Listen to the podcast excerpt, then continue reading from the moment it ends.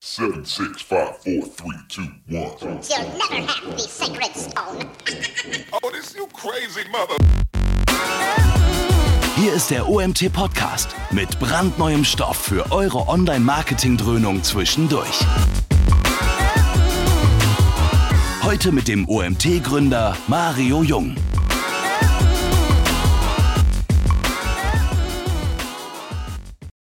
Äh, zusammengekommen sind, trotz Schnee, sind ja doch einige da. Äh, zwei Sätze noch zu mir. Ich habe die letzten sechs Jahre recht viel mit Agenturen gearbeitet, auch mit sozialen Trägern und Ephemeral Marketing, Ephemeral heißt nur kurzlebig, es klingt nur fancier, ähm, ist tatsächlich so eine der Trends, die wir letzten Jahre sehen.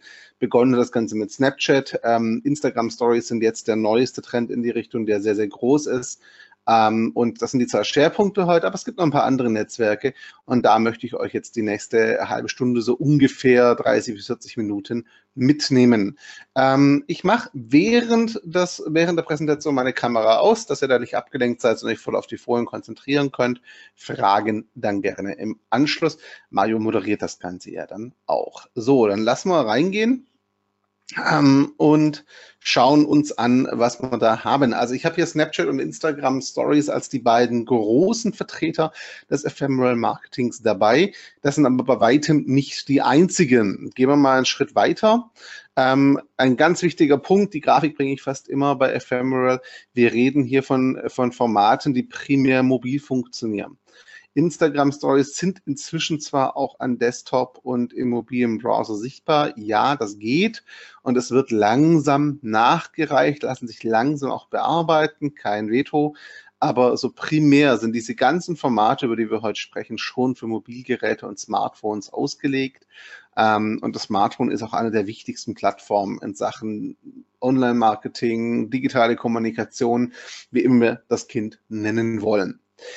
Gehen wir noch einen Schritt weiter. Ähm, auch in Deutschland ist es inzwischen so. Das heißt immer, Deutschland ist hinten dran bei der Entwicklung. Das ist es auch. Wir sehen hier Zahlen von Farben her 2015, 2014, 2015, 2016. Orange ist dann 2016 und da hat ARD und ZDF dann auch festgestellt, ja, ähm, auch in Deutschland ist das Smartphone nun mal das häufigste Internetgerät. Den Begriff mag ich sehr. Das heißt, auch in Deutschland werden wir immer mobiler. Ähm, tägliche Online-Nutzung ist genauso gestiegen. Das einfach so als kleine Einführung, um zu sehen, wir reden hier von einer ganz, ganz, ganz starken mobilen Nutzerschaft. Wenn wir uns die Apps angucken, die sozialen Netzwerke in Deutschland genutzt werden, so als ganz kurzer Einstieg noch WhatsApp als Messenger ist da ganz weit vorne. Dann kommen aber schon Facebook, dann kommt Instagram, dann kommt Snapchat, also drei große Plattformen, die Ephemeral Marketing, die Story-Formate anbieten, die ähm, mit dem Ganzen unterwegs sind. Noch eine etwas andere Übersicht von Hootsuite und We Social. Da sehen wir auch, YouTube spielt hier auch eine Rolle, aber die Messenger eben auch sehr, sehr stark.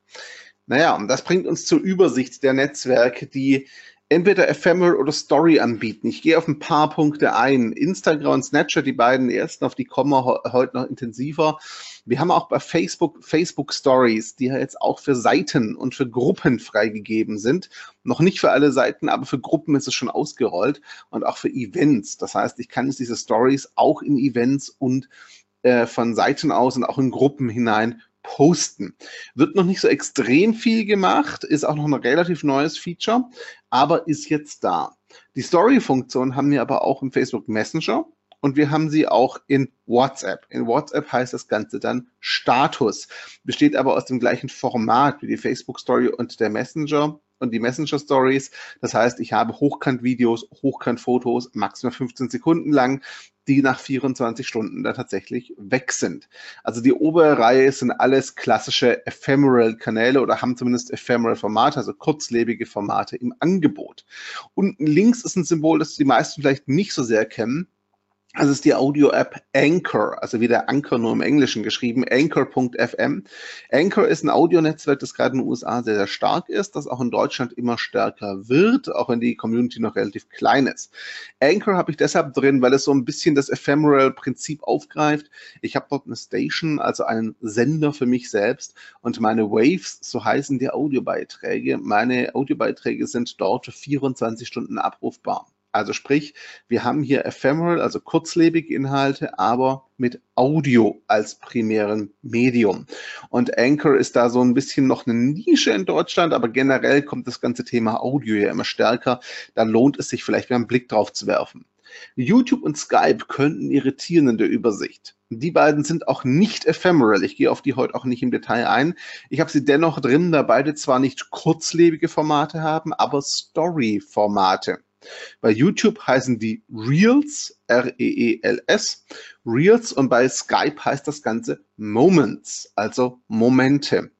Beides sind Story-Formate, heißt Hochkant-Fotos, Hochkant-Videos, einige Sekunden lang 10 bis 30, je nach Plattform. Und dann habe ich hier Story-Formate, wo ich also wirklich Stories erzählen kann auf YouTube, auf Skype, bei beidem aber nicht ephemeral, also nicht kurzlebig, sondern dauerhaft abrufbar. Das ist der große Unterschied zu den anderen. Drin habe ich sie trotzdem, weil sie beide verdeutlichen, wie sehr diese Story-Formate, die Snapchat und dann auch Instagram Story bekannt und groß gemacht haben, wie sehr die sich inzwischen durchziehen durch alle Kanäle.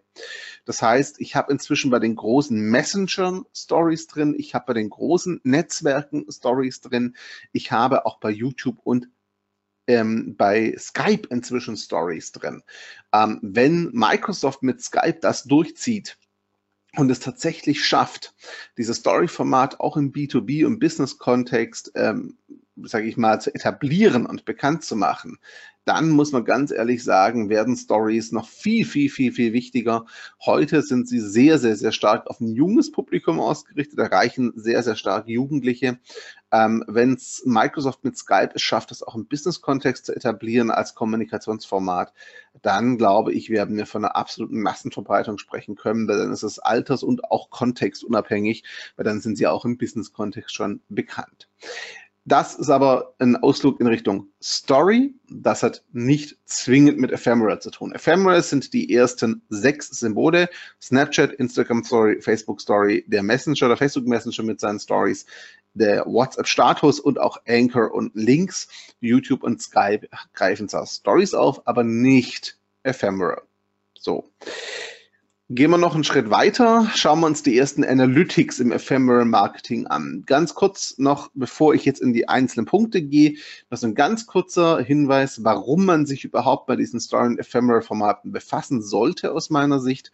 Instagram zeigt es gerade sehr schön. Auf Instagram ist gerade unheimlich viel Interaktion und Aktivität in den Stories, teilweise sogar deutlich mehr als im normalen Instagram-Feed. Das bedauern sehr viele Instagrammer der ersten Stunde die auch in Workshops oder in Schulungen, die ich immer wieder habe, dann auch sagen, ja, es nervt sie sehr, dass die Stories fast schon wichtiger geworden sind als der eigentliche Feed. Und das kann ich unterschreiben. Die Stories sind wichtiger, zumindest wenn es um Community-Aufbau, wenn es um das Erreichen von Menschen geht, wenn es um Kundenbeziehungen geht, wenn es um Interaktion geht und ähnliches, dann sind die Stories und diese Ephemeral-Formate, die kurzlebigen Formate tatsächlich spannender als die langlebigen Formate, auf Instagram zumindest. Warum ist das so? Was macht diesen Reiz aus? Es ist einmal der Exklusivitätsfaktor. Es ist wirklich nach 24 Stunden weg. Es bleibt nicht dauerhaft erhalten. Wenn ich es heute nicht sehe, dann ist es wirklich weg. Zweitens ist es die authentische Wirkung. Wir sehen es bei diesem Beispiel wie bei Snapchat hier auch rechts. Ähm, die Dame schaut ins Handy. Wir sehen aber schon, die Beleuchtung hält sich sehr in Grenzen. Das ist jetzt kein Bild, das ich standardmäßig auf Instagram oder einer anderen Plattform sehen würde, weil es viel zu ungeschliffen ist. Aber genau das wirkt authentisch, dass Stories eben oft direkt mit dem Smartphone aufgenommen werden, nicht überproduziert sind es gibt Ausnahmen. Man kann natürlich auch in den Stories mit Animationen arbeiten. Ich werde nachher zu zwei, drei Punkten kommen, wo ich dann auch Empfehlungen ausspreche, vielleicht, was man, wie man arbeiten kann. Aber in ganz, ganz vielen Fällen ist dieses, der Reiz dieser Ephemeral-Formate der, dass sie tatsächlich so einen gewissen authentischen Faktor haben, eine authentische Wirkung haben und einen Exklusivitäts Exklusivitätsfaktor haben. Und ich halt auch einen direkten Kommunikations- und Rückkanal habe, der nicht öffentlich ist. Denn wenn ich auf Stories antworte, dann werden die Nachrichten halt nicht öffentlich verschickt und nicht wie Kommentare zum Beispiel von jedem lesbar, sondern eben als Direktnachrichten. Also dieser Messenger-Aspekt spielt da auch eine Rolle und Snapchat, äh, Instagram, Entschuldigung, experimentiert ja gerade auch mit einer eigenständigen eigenständigen Messenger-App, während Snapchat eigentlich ohnehin ein Messenger ist, von Haus aus. Das als Voraussetzung, warum das Ganze überhaupt spannend ist. Jetzt werfen wir einen Blick rüber in die Analytics. Ich sage es gleich dazu, diese Analytics beziehen sich auf die Stories. In der Instagram Story kann ich ja auch live streamen. Die Livestreaming Analytics und Co. habe ich jetzt bewusst weggelassen, denn die unterscheiden sich nicht allzu sehr von den Facebook Livestream Analytics. Ich beziehe mich ja nur auf die Analytics und auf die messbaren Faktoren in Stories und kurzlebigen Inhalten. Da ist einmal ganz klar die Aufrufzahl, also sprich, wie oft wurde eine Story oder ein bestimmter Beitrag tatsächlich aufgerufen und angeschaut. Ähm, dann haben wir die Öffnungsrate, das heißt, wie viel Prozent meiner Follower und Co. haben überhaupt die Story geöffnet, wie oft wurde die überhaupt aufgerufen insgesamt. Also View bezieht sich auf einen Beitrag, Öffnungsrate dann auf die ganze Story, ob Leute überhaupt reingeschaut haben. Die absolute Reichweite, das heißt, wie viele Menschen habe ich als totale Zahl erreicht tatsächlich? Wie viele Menschen, wie viele Unique User haben sich das überhaupt angeschaut? Das ist die absolute Reichweite im Vergleich zur relativen Reichweite. Das bedeutet, wie viel Prozent meiner Fans meiner Fanbasis und Kontakte habe ich erreicht. Auf Snapchat, wie viel Prozent der Leute, die ich als Kontakte auf Snapchat habe. Auf Instagram, wie viel Prozent meiner Fans habe ich denn tatsächlich erreicht? Wie viel Prozent meiner Fans haben sich die Story angeschaut? Screenshots wird bei beiden angezeigt, bei Snapchat und Instagram. Wie viele Screenshots wurden von welchem Beitrag gemacht? Die Bildzeitung nutzt es auf Snapchat zum Beispiel als Abstimmungsmechanismus. Das heißt, die haben immer wieder mal entweder Wettbewerbe drin oder Bilder oder Fotos oder ähnliches und stellen der Community die Frage, ähm, hier, welches Bild gefällt euch am besten? Und dann heißt es, macht davon einen Screenshot und dann werten die einfach aus, wie viele Screenshots gemacht wurden, um dann nachher einen Sieger zu küren. Das ist der eine Mechanismus, für den man Screenshots nutzen kann. Das andere ist natürlich, es sagt mir viel über das Interesse und über die Relevanz von Inhalten aus. Wenn ein Beitrag in einer Story besonders oft gescreenshottet wird, dann ist es ein klares Zeichen dafür, dass das Thema entweder interessant ist oder dass hier irgendwas im Bild war, was meine Fans interessiert. Es zeigt aber auf jeden Fall Interesse. Die Completion Rate ist ganz spannend. Äh, Completion Rate bedeutet, wie viel Prozent der Leute, die die Story geöffnet haben, haben sich das Ding auch bis zum Ende angeschaut. Das sehen wir auch rechts in den beiden Beispiel-Screenshots. Das heißt, es fangen vielleicht 100 Leute die Story anzuschauen, am Ende sind noch 50 übrig, die es komplett durchschauen, habe ich eine Completion Rate von 50 Prozent. Ähm, das ist tatsächlich was, was extrem ähm, spannend ist, finde ich, einfach zu sehen, wie viele Leute bleiben auch tatsächlich dran. Das gibt mir auch Aussagen darüber, sind meine Stories zu lang, erzähle ich spannende Geschichten, kann ich meine Zuschauer bei der Stange halten, habe ich ein wirklich relevantes Thema, kann ich eine gute Story erzählen, ist es ordentlich strukturiert, ja oder nein.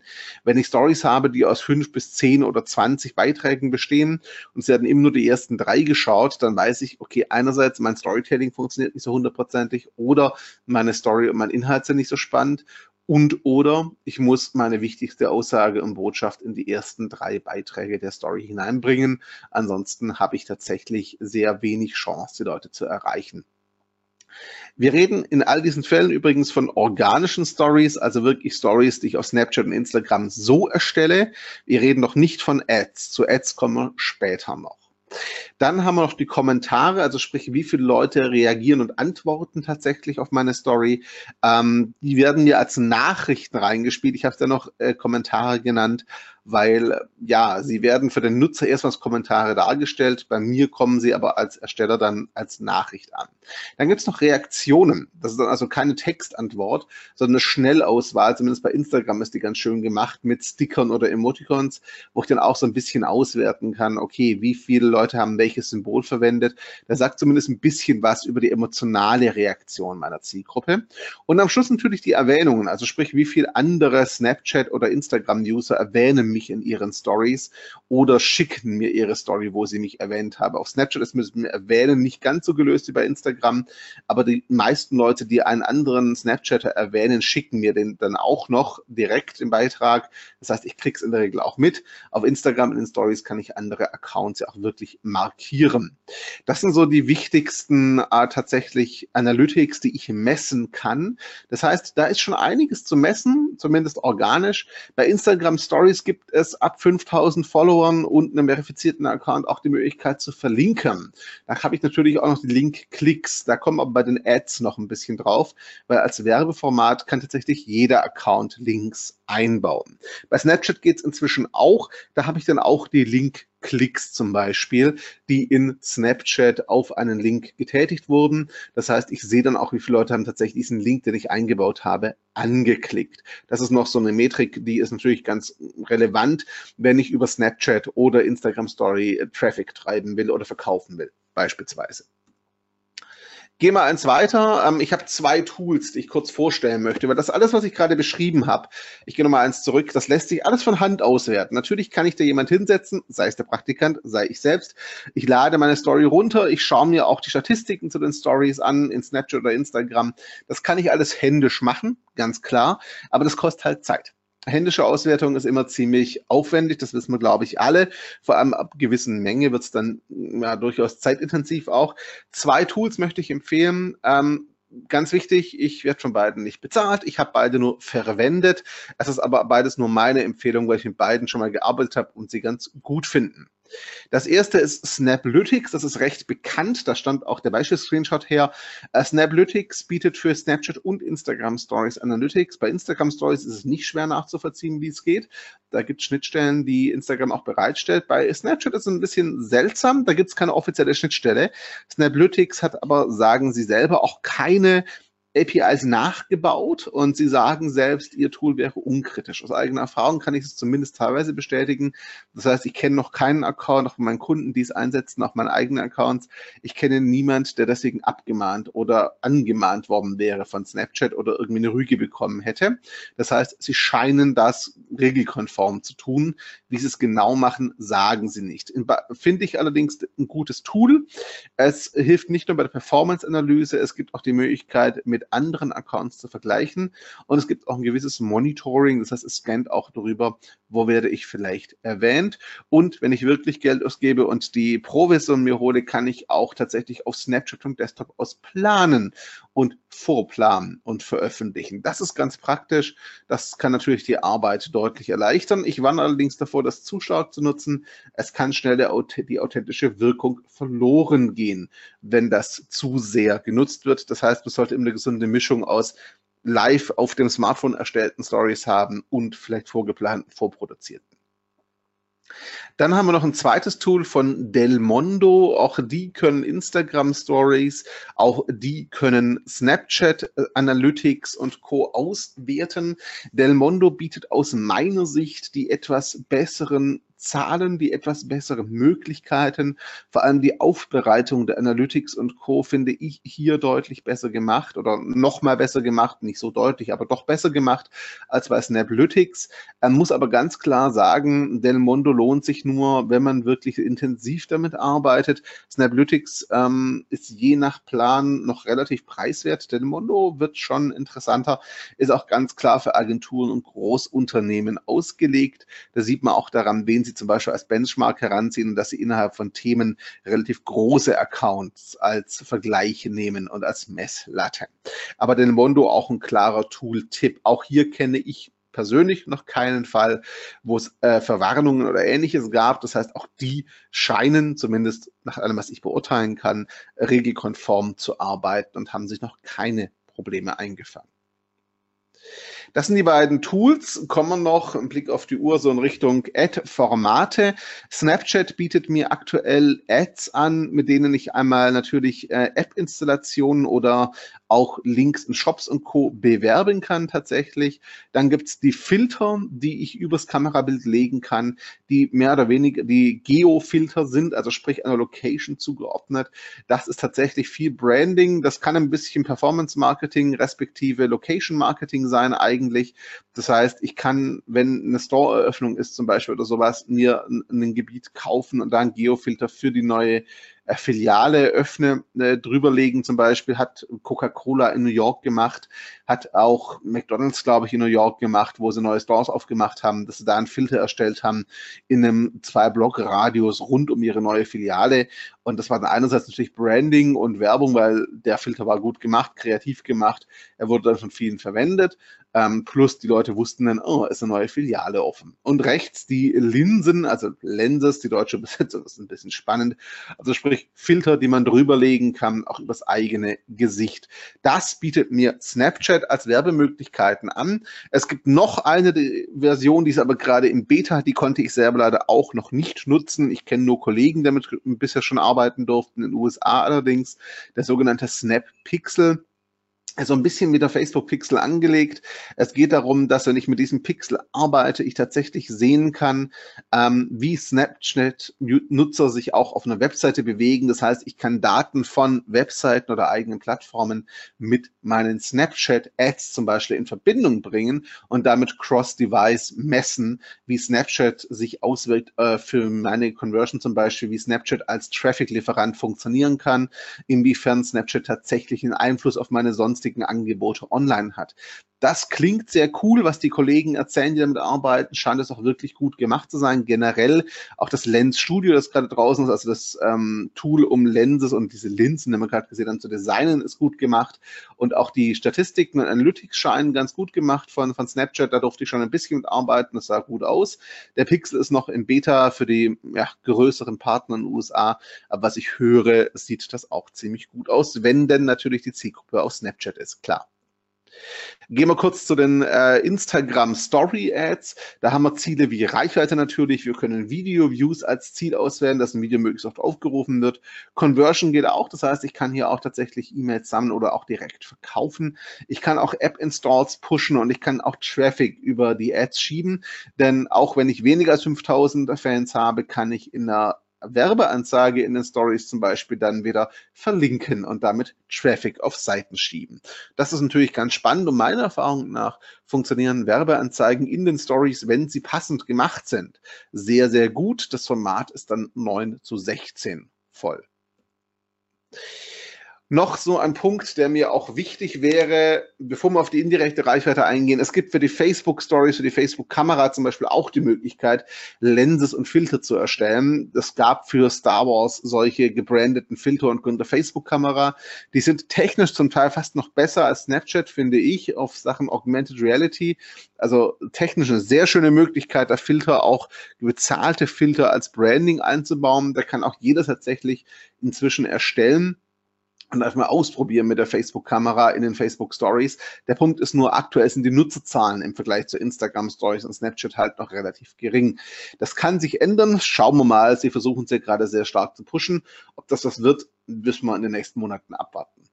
Abschließend möchte ich einfach noch so, so auf den Punkt eingehen, der mir immer sehr, sehr wichtig ist. Bei Ephemeral Marketing ist der Fokus ganz schön rein auf den Instagram Stories, rein auf Snapchat und Co. Das verstehe ich auch komplett und das ist ja auch nachvollziehbar. Nur was ich halt sehr, sehr oft erlebe ist, dass gerade Snapchat-Story-Beiträge oder auch Instagram-Story-Beiträge sehr schnell auch in anderen Netzwerken auftauchen als Screenshots. Das heißt, ich sehe dann Screenshots von einer Story auf Facebook, ich sehe die auf Twitter, ich sehe sie im normalen Instagram-Feed auf anderen Kanälen. Das heißt, wenn man sich über Ephemeral Marketing Gedanken macht, dann sollte man sich bei der Content-Produktion, bei der Erstellung durchaus auch Gedanken machen. Einerseits, was ist unsere Zielsetzung, was wollen wir messen, worauf legen wir besonders Wert? Ich zum Beispiel lege einen sehr, sehr großen Fokus Fokus auf Completion Rate und auf ähm, Responses, also sprich Reaktionen und Kommentare oder Nachrichten. Das heißt, für mich ist es sehr wichtig, wie viele Leute schauen das Ganze tatsächlich durch, bleiben dran, reagieren dann auch. Das ist für mich in vielen Kampagnen, nicht in allen, aber in vielen Kampagnen, das, die, der wichtigere Faktor als, die reine, als der reine View Count zum Beispiel, weil ich einfach sage, Leute, die wirklich durchgucken, interessieren sich dafür, die sind wirklich ja, im Englischen das heißt invested, also sprich, sie haben eine hohe Beziehung, sie, sie interessieren sich auch nicht nur dafür, sie engagieren sich auch und sie treten auch in Interaktion. Ähm, und das finde ich persönlich natürlich unheimlich spannend und aus einer, aus einer Kundenbindungssicht, aus einer Branding-Sicht, aus einer Community-Sicht sehr viel wichtiger zum Teil als der reine View-Count. Diese indirekte Reichweite ist aber auch nicht unwichtig. Man kann zum Beispiel auch ähm, Aktionen fahren, dass man sagt, wir machen ein Gewinnspiel draus und ihr screenshottet das ganze Ding dann in der Story und teilt teilt das dann in euren Netzwerken und erwähnt uns mit folgendem Hashtag zum Beispiel, um mehr organische Interaktionen auch rund um den Hashtag auf Instagram oder auf Twitter zu generieren. Oder man kann sagen auf Facebook, macht äh, in der Story habt ihr alle Infos dazu, aber die Aktivität findet dann auf der Facebook-Seite oder in einer Gruppe statt beispielsweise. Das heißt, Ephemeral-Kanäle sind wichtig, sie sind durchaus gerade sehr, sehr angesagt und ich glaube auch, dass das Story-Format und diese ganzen Kanäle tatsächlich ein sehr direkter Weg zur Community, zum Kunden sind. Da ist eine ganz, ganz hohe Interaktion, da ist eine sehr persönliche Ebene, wo auch viel ausgetauscht wird. Das ist fast schon auf dem Level von Messenger. Und wenn wir ehrlich sind, Snapchat ist ein Messenger. Auch Instagram mit seinen Direktnachrichten wird immer Messenger ähnlicher. Das ist der Grund, warum sie es testen. Und die Stories sind so ein Gateway, also so, ein, so eine Eintrittskarte in diese direkte Kommunikation Richtung Messenger. Und ich finde, wer solche Ephemeral-Kanäle denkt und nutzt, sollte sich auch über die Messenger Gedanken machen.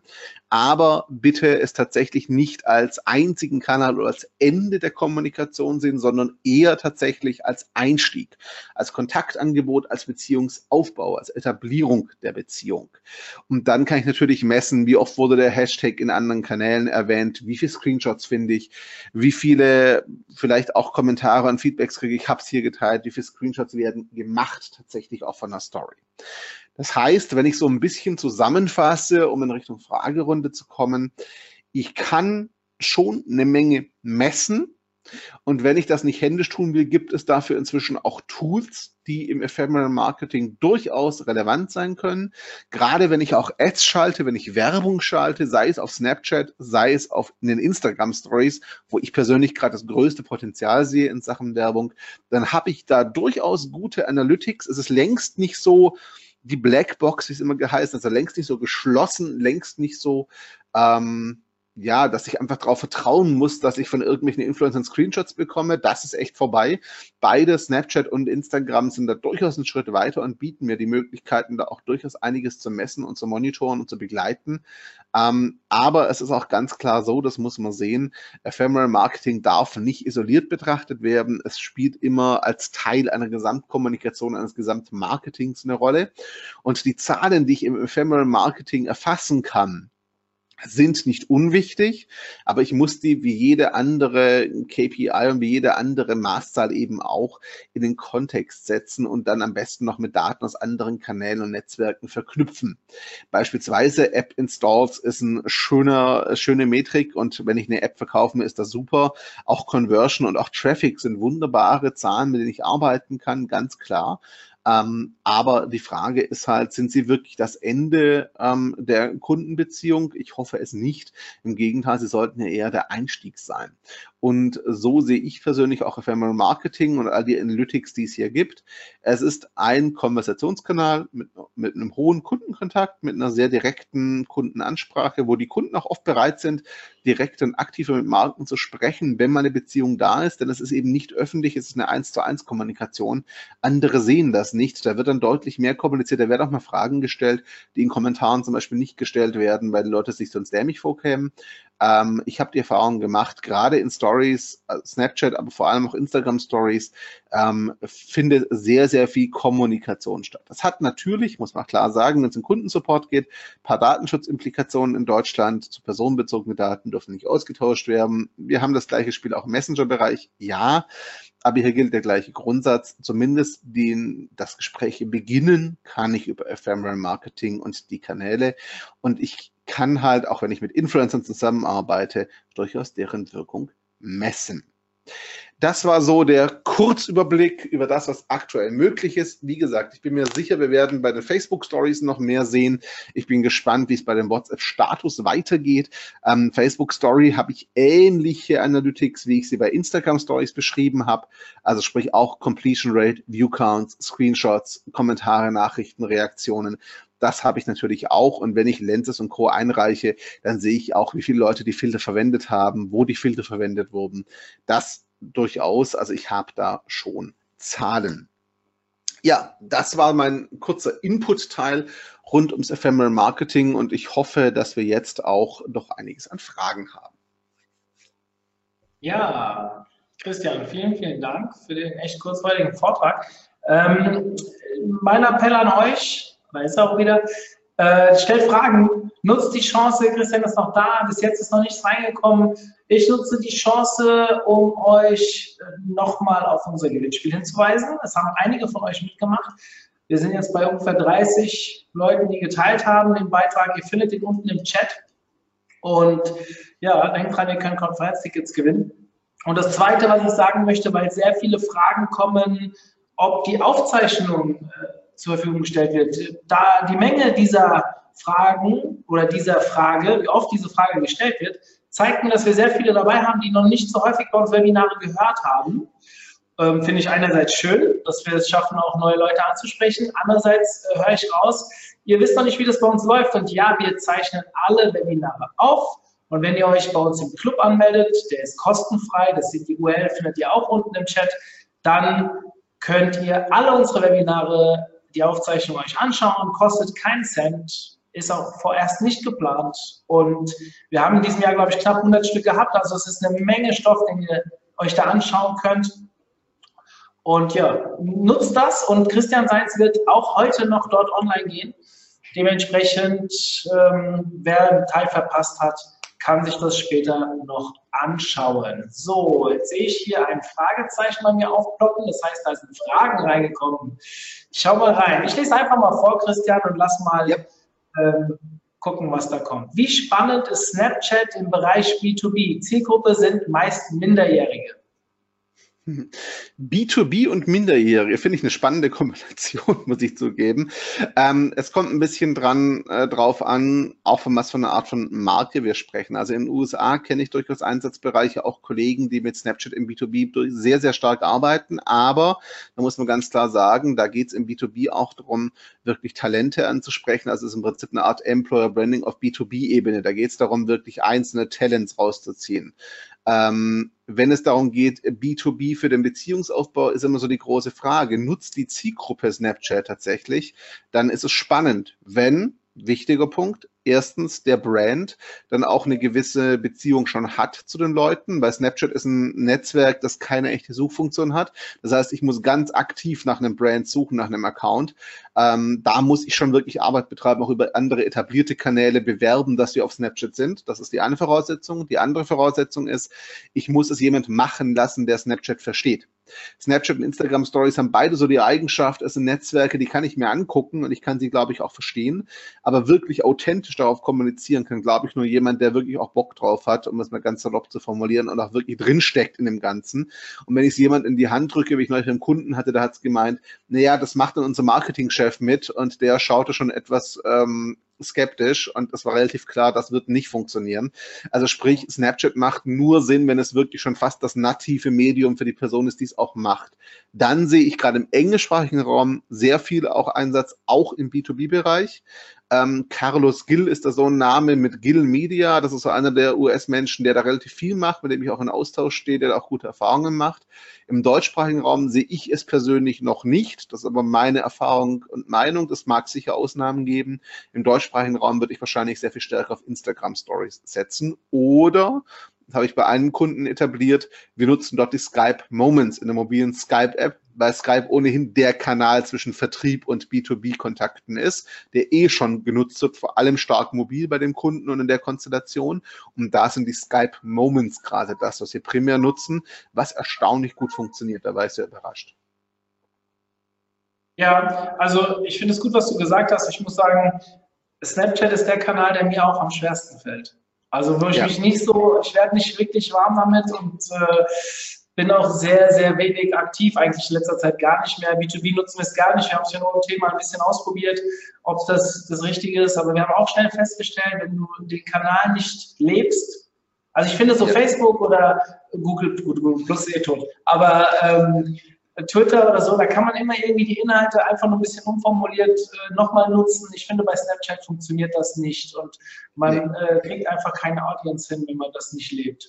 Also zumindest ja. kommt es mir so vor. Also würde ich komplett unterschreiben, Snapchat ist eines der Netze, gilt ein bisschen aber auch für die Instagram-Stories. Das ist sowas, das muss man wirklich wollen. Da muss die Person, die es macht, auch wirklich dahinter stehen und sagen, ja, ich bin das, ich erzähle da Geschichten, ich will das auch.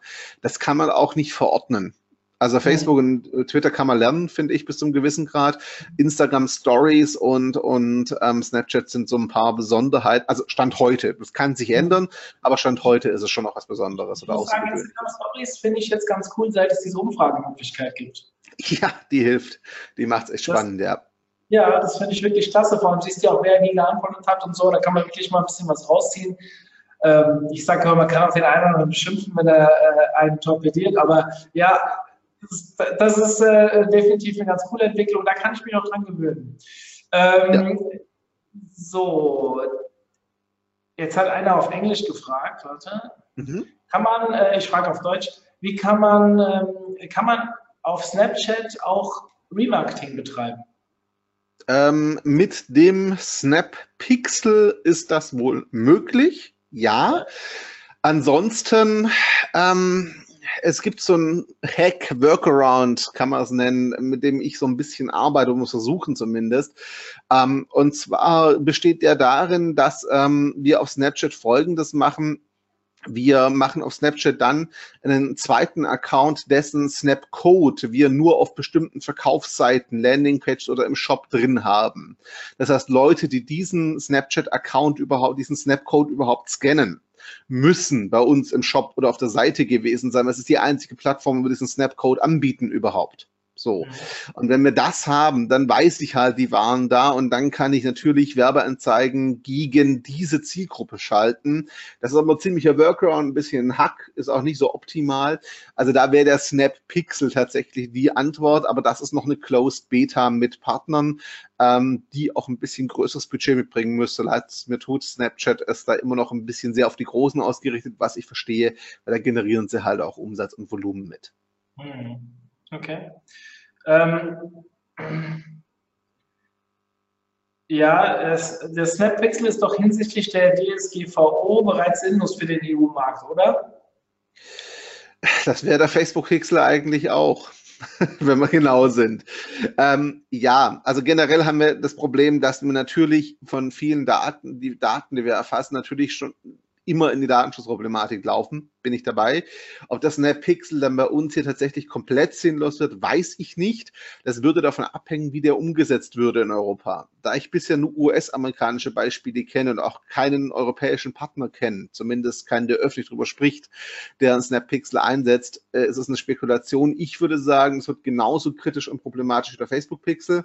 Es gibt auch beim Facebook-Pixel die Möglichkeit, ihn datenschutzkonform einzubauen. Es macht nur keine, weil er dann halt eine Hürde einbaut nochmal zusätzlich und halt viel von seiner Wirkung verliert. Verstehe ich auch komplett aus Marketing-Sicht. Aber das wird äh, mit ab Mai mit dem Inkrafttreten der neuen Reform durchaus nochmal spannend, ja, definitiv. Ja.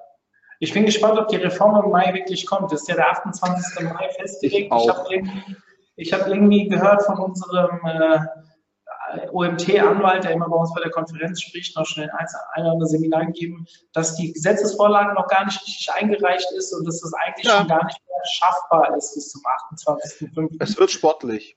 Es wird ja. sehr sportlich, ja. Ich bin sehr gespannt, was da, was da kommt. Ähm, eine weitere Frage, die hier aufgeschlagen ist, kann man mit den Tools auch von anderen Stories, also Influencer, die Reichweite messen?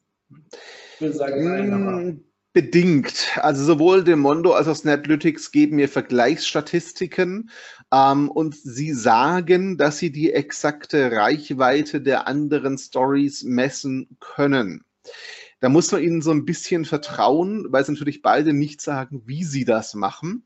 Ähm, meiner Erfahrung nach, bei den Zahlen, die wir vergleichen konnten, sind sie relativ präzise. Ich würde sie nicht als eins zu eins nehmen, was ich da bekomme als Konkurrenzanalyse, aber ich würde sehe das schon als sehr, sehr gute Orientierung. Und es ist auf jeden Fall gut genug, um vergleichen zu können, ob mir ein Influencer Photoshop angeschmissen hat bei seinem Screenshot oder nicht. Also dafür ist es auf jeden Fall gut genug. Ähm, es gibt eine Orientierung. Ob die Zahlen hundertprozentig sind, würde ich jetzt nicht die Hand für ins Feuer legen, aber sowohl Demondo als auch Snaplytics geben mir Benchmarks und äh, Konkurrenzvergleiche. Da kann ich sogar andere Accounts eingeben und sagen, äh, vergleiche meinen mit denen von der Performance her. Also ja, die können das. Wie präzise, das lasse ich mal dahingestellt. Meiner Erfahrung nach ist es präzise genug, um zumindest einschätzen zu können, ist es die richtige Hausnummer, die mir jemand mitteilt. Hm, okay. Ich kann vielleicht mal an der Stelle sagen, ich weiß nicht, ob ich da schon ein bisschen zu weit vorgreife, aber ähm, ein mir bekannter Kontakt aus der SEO-Branche, der beschäftigt sich sehr, sehr viel mit Daten auf Instagram. Die sind kurz davor, mit einer Beta-Version online zu gehen mit einem Tool, was theoretisch ja, Daten weltweit in Sachen Instagram auslesen kann. Und da geht es auch viel um Stories, das weiß ich. Mit Mikro-Influencer und so weiter. Wir das Thema bei uns im UMT Club mal kurz im in der Facebook-Gruppe. Ähm, sollte jemand daran Interesse haben, ich kann da jetzt nicht so viel öffentlich zu sagen, deswegen am besten mir eine E-Mail schreiben, mario.omt.de und ich würde das dann mal an den Geschäftsführer weiterleiten und der soll dann entscheiden, inwieweit dort schon Kundenkontakt aufgebaut werden kann. Ähm, ja, vielleicht mal im Auge haben, es geht um die AYO GmbH, also ayo.de, schaut euch das mal an. Da seht ihr nicht viel auf der Seite, aber wenn ihr Lust habt, könnt ihr den Andreas Kernt mal kontaktieren und nennt meinen Namen. Der wird euch gerne sagen, was sie da so vorhaben. Also gerade für Instagram-Fans und Leuten, die das B2B nutzen wollen, möchte ich das ans Herz legen. So, sagt meinen Namen, weil sonst wird er äh, ja vielleicht nicht so antworten, wie ihr das gerne hättet. ähm, so viel zum Underground-Marketing. Jetzt haben wir, ich gucke jetzt mal, was wir noch an Fragen haben. Es ist keine Frage mehr da. Also wir haben jetzt noch theoretisch noch zwei, drei Minuten Zeit. Ich weise euch schon mal darauf hin, was hier als nächstes kommt. Das wird nämlich ganz spannend für Leute, die sich mit SEO beschäftigen, beziehungsweise der wirtschaftlichen, also der Erfolgsmessung von SEO-Kampagnen. Wir haben den Arthur Kosch als nächstes dabei. Ähm, der war schon mal bei uns im Webinar und hat äh, bei der SEO.com einen tollen technischen Vortrag gehalten. Also jeder, der bei der SEO.com war, der wird wissen, was da auf ihn zukommt. Ich kann euch nur ans Herz legen, um 14 Uhr wieder dabei zu sein. Ihr findet das unter omt.de slash Webinare, findet ihr auch die Anmeldung zu diesem Webinar. Also Leute, die sich um, mit SEO beschäftigen, sollten oder sich mit SEO beschäftigen wollen, dann wird es fast noch viel wichtiger, die sollten da dabei sein. Das ist dann auch ein kleines Heimspiel für mich, endlich einen SEO-Vortrag, wo ich ein bisschen tiefgründigere Fragen stellen kann. Das ist bei Instagram und Social Media für mich nicht immer ganz so einfach. Christian, dir vielen, vielen Dank für den sehr kurzweiligen Vortrag. Fragen sind jetzt leider nicht mehr da. Ich würde sagen, schreibt mir oder schreibt Christian über Facebook, Christian Müller, wenn man nicht mit dir verknüpft ist, ist natürlich immer schwierig zu finden. Auf, äh, ja äh, doch ein sehr allgemeiner Name. Entschuldigung, ich will dich nicht, äh, du verstehst, was ich meine. Ähm, ja. Wenn ihr mich anschreibt, leite ich das gerne weiter. Oder ich, äh, ja, im UMT-Club. Christian, bist du im UMT-Club? Äh, ich glaube, ich bin angemeldet mit einer alten E-Mail-Adresse. Ich muss mit der aktuellen mal auch nachziehen. Sorry. Ja, das ist so die alte Kartei, die hier noch rumliegt. Falls jemand Fragen hat, falls jemand Fragen hat einfach kurz im, im, in der Clubgruppe fragen und wir kriegen ein bisschen Aufmerksamkeit für die Gruppe.